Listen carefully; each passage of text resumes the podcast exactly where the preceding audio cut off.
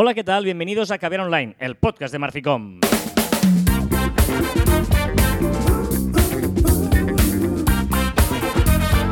Hola, Joan Martín. Hola, Carla. Hablamos de marketing, de comunicación, de redes sociales, del mundo online, pero también del offline. Ya lo sabéis. Contenido de calidad en pequeñas dosis. Sí, señor, ¿eh? qué eufórico estás. Yo estoy deprimido totalmente. Yo tengo unas ganas de dejar el micro y largarme de vacaciones. O sea, es fuerte porque yo he vuelto. Esta semana es la primera después de la semana de vacaciones. ¿Y qué, qué, qué? ¿Cómo sienta volver? Necesito vacaciones, Joan. Creo que me voy a pillar también esta semana otra vez. ¿Puedo irme contigo? ¿Dónde vas tú? No, porque lo jodido es que si me dices eso, yo creo que voy a irme y ya no vuelvo. Si me dices que la vuelta eh, es jodida, Sí, sí, sí, claro, claro. La vuelta a ver si no vuelvo. He hecho una semanita también. He sido un tío así prudente. Una semanita. Yo voy a y- hacer dos.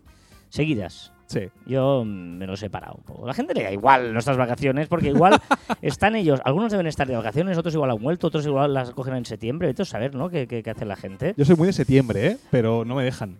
¿No? No. El jefe no me deja. Bueno, hoy queremos hablaros dentro de esto, este conceptos básicos del marketing, de uno de los, mis preferidos, uno de los que más me gustan, que es el inbound marketing. ¿Es marketing de contenidos? Muy bien, pero nos gusta llamarle inbound marketing, aunque efectivamente es el famoso marketing de contenidos, ¿no? Y aquí entran todos los contenidos, yo qué sé, un blog, eh, tu propia página web, las redes sociales, eh, bueno, mm, la landing page, call to actions, Es todo decir, eso. Es decir, utilizar el contenido para mostrarte, ¿no? Y para vender, y para llegar. Correcto. O sea, para eh, nutrir, que es el nu- nutri- eh, este que se habla, eh, para nutrir a nuestro cliente, potencial cliente, de cosas eh, interesantes, ¿no? O sea, que tú no digas, eh, toma Coca-Cola, bebe Coca-Cola, disfruta la Coca-Cola, mm, ya estás viendo Coca-Cola, ¿por qué no bebes Coca-Cola? Compra la Coca-Cola. ¿Por qué no compras Coca-Cola? Sino de... Espacio patrocinado por Coca-Cola. Es que hago esto porque ya no, o sea, no, no- no es hacerle publicidad gratuita, ya todo el mundo conoce Ya la cola, conoce. ¿no?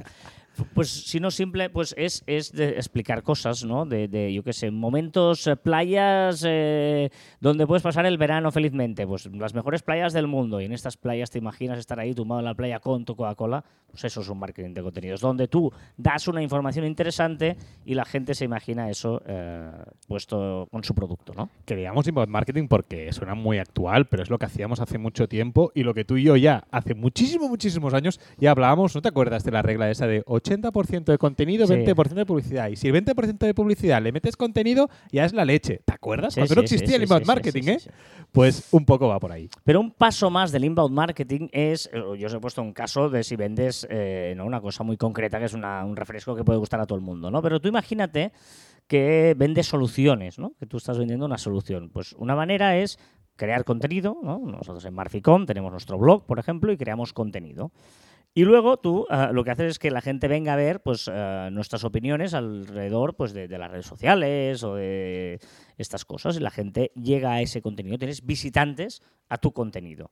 En esos contenidos tú tienes que poner ahí un call to action, lo que se llama un CTA, ¿no? Una llamada a la acción, un formulario, un email, alguna cosa que la gente diga, esto sí, quiero saber más, ¿no? O, o cuentas una historia y dejas el final, ¿no? Lo típico, le das un ebook, pero si te registras, dame el mail para que yo te lo envíe, ¿no? Cazas ese mail. Por lo tanto, tienes una persona, visitante, a tu página web, que ha visto un contenido que le ha, interesante, le ha interesado y igual pues se suscribe a la newsletter, ¿no? Pues, Por ejemplo, eh, dice, ostras, pues mándame ya cada semana ese contenido. Y, así conseguimos ese email de una persona que ya sabemos que está interesado en ese contenido. Ese es el inbound marketing. Claro, es que la diferencia grande entre esto que decía yo de hace años que hacíamos, que es nutrir de contenido eh, nuestros, nuestros canales para que se informara el potencial cliente, ahora con estas nuevas tecnologías, estas nuevas plataformas que tenemos, lo que tú decías, eh, el paso más, eh, ese pasito más, ese CTA, esa, esa manera de lograr captar esa llave de, de la casa del potencial cliente para que luego nosotros poder utilizar esa persona que se ha interesado en ese artículo en concreto, con ese tema en concreto, para poderle vender cosas un poco más personalizadas. Que este es el siguiente punto. Una vez yo tengo ese extraño que ha entrado como visitante en mi página web, en mis redes sociales, he conseguido atraerle hasta el punto de que me haya dado la llave de su casa, que es su email, luego yo le sigo mandando contenido, le voy nutriendo de contenido y le voy calentando hasta que llega un momento que eh, eh, ese, ese visitante ya no es un visitante extraño, es un lead.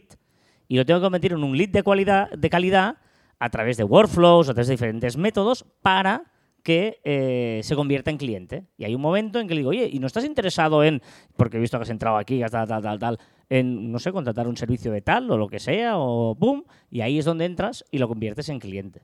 Ese es lo bonito del inbound marketing. Y ya vamos a rizar el rizo de la maravillosidad del inbound marketing, que es el círculo virtuoso, esto maravilloso, que es que una vez esta persona extraña que llegó, pum, gracias al contenido que lo conviertes tal en cliente y tal, y haces un trabajo súper chulo con él, pues tu cliente, y lo conviertes en un caso de éxito que vuelve a ser contenido para volver a atraer a nuevos clientes. Y esto es la maravilla del inbound marketing. este círculo que no para de, eh, retroalimentarse. Esto es maravilloso, claro, evidentemente. Aquí si, si, si trabajas pues, con softwares que te ayudan a todo esto, ¿no? Si eres una gran empresa, un software como HubSpot o CRM súper potentes que te ayudan a segmentar muchísimo, pues depende del nivel de tu empresa, ¿no? Si es una grandísima empresa y puedes gastarte ese dinero porque no son baratos estos tipos de softwares. Es el precio de una persona más en el equipo, ¿no? Claro, ¿no? De, y, y esa, es, esa, es, la historia, ¿no? A mí me gusta mucho el, el inbound marketing por este sentido, ¿no? Porque... Eh, a través ¿no? de, de atraerlo a, a, al cliente, ¿no? a través de contenido, de, de, interés, de cosas, lo nutres de cosas que realmente le son interesantes. Y es lo contrario del outbound uh, marketing, que sería el que tú no lo nutres de cosas interesantes, sino que directamente le dices... Vender. Te vendo un 5% de descuento. Eh, los primeros no sé qué tendrán, no sé, oferta, rollo supermercado o tal. Eso es eh, lo de antes más, ¿no? Ahora es otra manera de atraer al cliente. El problema es que esto hay una saturación. Ahí sí que hay una saturación de outbound marketing porque es lo fácil, porque además todos lo podemos hacer, todos podemos calcular qué porcentaje podemos bajar o qué sorteo podemos hacer. Y evidentemente hay tanto outbound marketing y tan diferente que al final eh, esa saturación hace que no sea visible o tanto como debería ser o como el, el esfuerzo que vas a hacer. ¿no? Muy bien, pues eh, esto es lo que os queríamos hablar hoy. Ya sabes que es uno de nuestros temas preferidos. Más allá de la broma, es cierto que nosotros en Marficom eh, confiamos mucho en el inbound marketing porque creemos que es una eh, herramienta muy potente hoy en día para conseguir leads, clientes y, y ventas, evidentemente, ¿no? Muy bien, eh, vamos a la anécdota musical. Ya sabéis que estamos en verano, que estamos haciendo estos programas especiales más cortitos y que lo que hacemos es eh, pues contar una anécdota de una canción, por ejemplo. Y hoy quiero empezar con una pregunta de trivial. Ojo, no la sabré. ¿Te acuerdas del trivial? Yo creo que. Sí. Ah, no, tú sí, pero yo estoy pensando que he dicho trivial. Hay gente que igual se piensa que es el eh, Adivinados, no sé cómo se llama ahora la aplicación, que es como un trivial de, ah, sí, ya no sé. de, del móvil. A ver si ves la encuentro.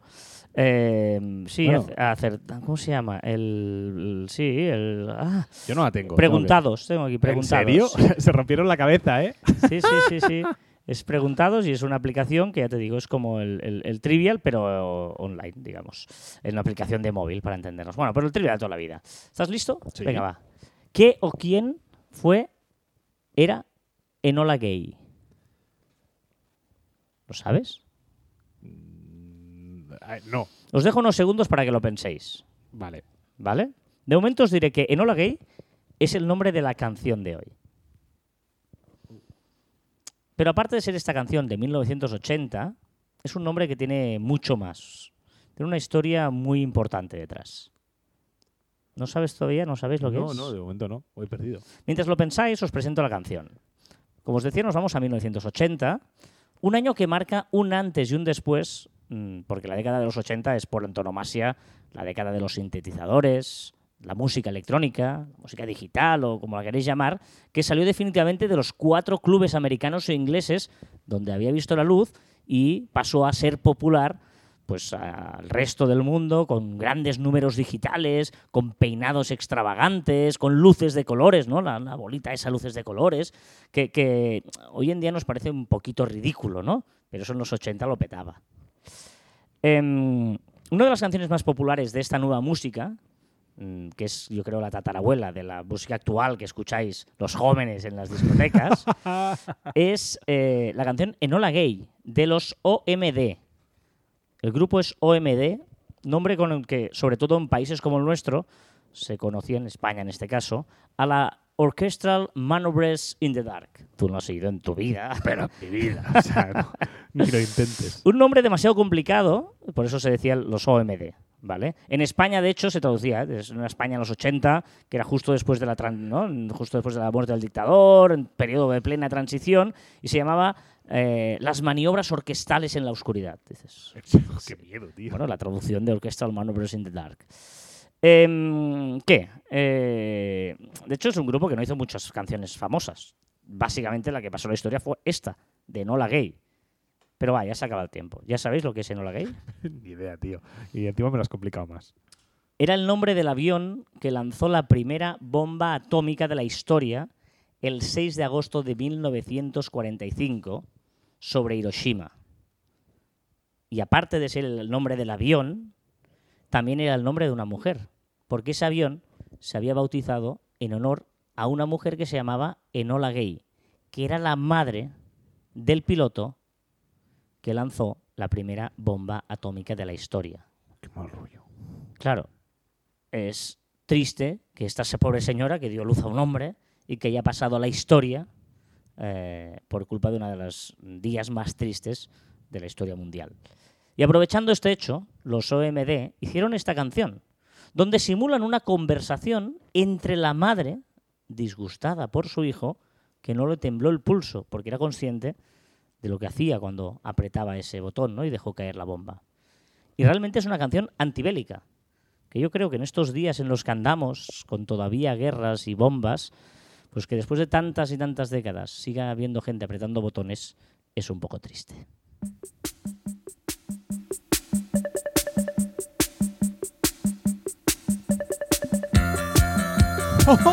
¡Ay, dices, claro que la conozco! ¡Por supuesto! ¡Vaya subidón!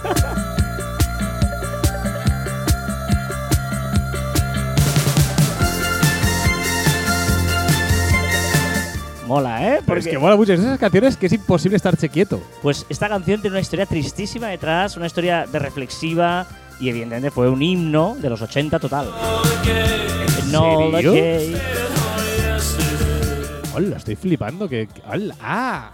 Es fuerte, ¿eh? Esto, por eso me encanta a veces estas eh, secciones que hacemos en verano y espero que nuestros oyentes también estén disfrutando de ello, ¿no? Porque eh, la idea, y ahora pasará contigo cuando nos cuentes la pregunta o la curiosidad, es que nos den temas de conversaciones en terrazas de este verano, ¿no? O sea Hola. que... Sí, sí, pero vaya bajonazo la historia. O sea, vaya bajonazo el saber la historia y qué bonito también a la par, ¿eh? Pero, pero el que saber la historia. Pero sí, sí, esta canción la he cantado yo a lo, lo, lo, lo, lo, lo, lo, con un Exacto, cubata en la mano. O sea, Venga, va, una pregunta nos quieres hacer, va. tengo una pregunta muy pregunta. ¿Por qué es imposible inhalar por la nariz y hablar a la vez? Inténtalo. No lo sé, supongo que tendrá una explicación de, de que tú, no, no sé. Claro, yo yo he pensado, bueno, porque el aire, yo qué sé, va mismo conducto. No, no sé, pero es que es como muy imposible. No es como lamerse el codo, que hay gente que puede, sino es que nadie puede inhalar por nariz y hablar a la vez. No. Es que es totalmente imposible. Sí, sí, sí. Bueno, pues eso. Sé que todos lo habéis probado, pero bueno. Y la curiosidad. La curiosidad. Tú además está muy pensada en ti, Vale, vale. ¿vale? Porque tú eres de los que dice, un momento. Sí. Vamos a hacer un, segu- un momento. ¿Cuánto es un momento? Se está bien, se te ha escapado por un segundo que nunca es un segundo. Que no es un segundo, Un claro. segundo, uno, vale, ya. Claro, pero está ahí. Pero un momento, Venga, un momento. No, ¿Qué sí, es un momento? momento? Esto es un momento. ¿qué? ¿Qué? ¿Cuánto es un momento? No lo sé. No sé. Entre unos pocos segundos y dos siglos, ¿estaría bien Sí, esa claro. medida?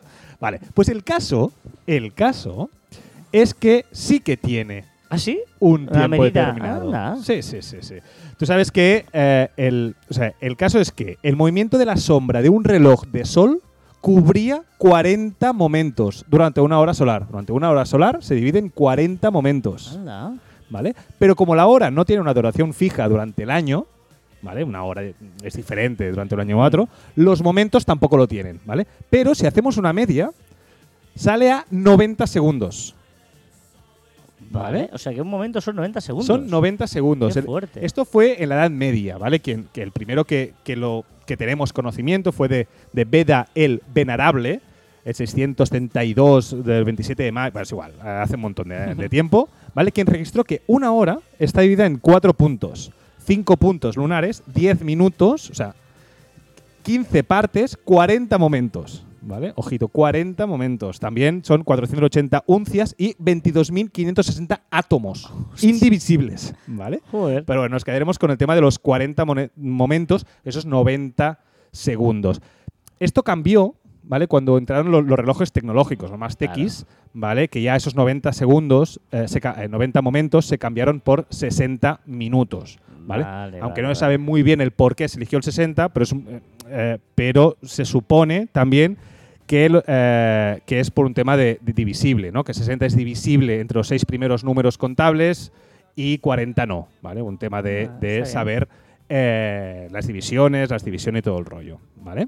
Claro, es que 60 es un buen número. Se puede dividir entre 2, entre 3, entre 4, entre 5, Y 40 no. entre 6. Claro, y 40, y 40 no. Por eso se supone que se cogió ese- esos 60 minutos esos, y no esos 40 momentos que son Mm. un minuto y medio o 90 segundos. Muy bien, muy bien esta curiosidad. Es decir, cuando tú me digas un momento, lo calcularé. 90 segundos. Qué bueno, es bueno, es bueno. Eres bueno, eres bueno, señor.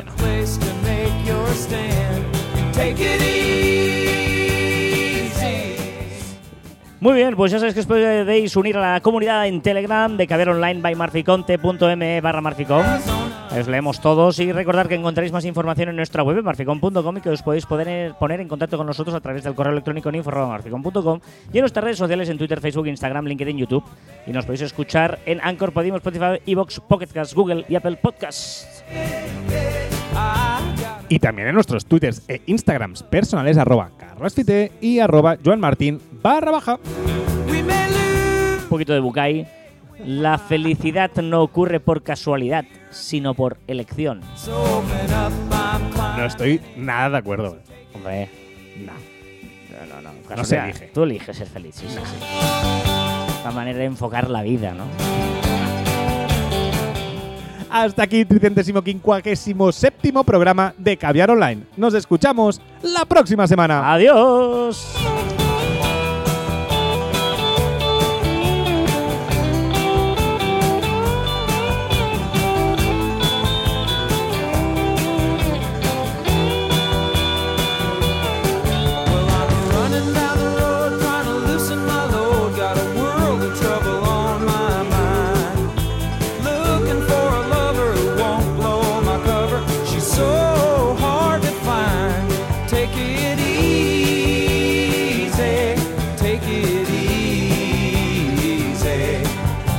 The sound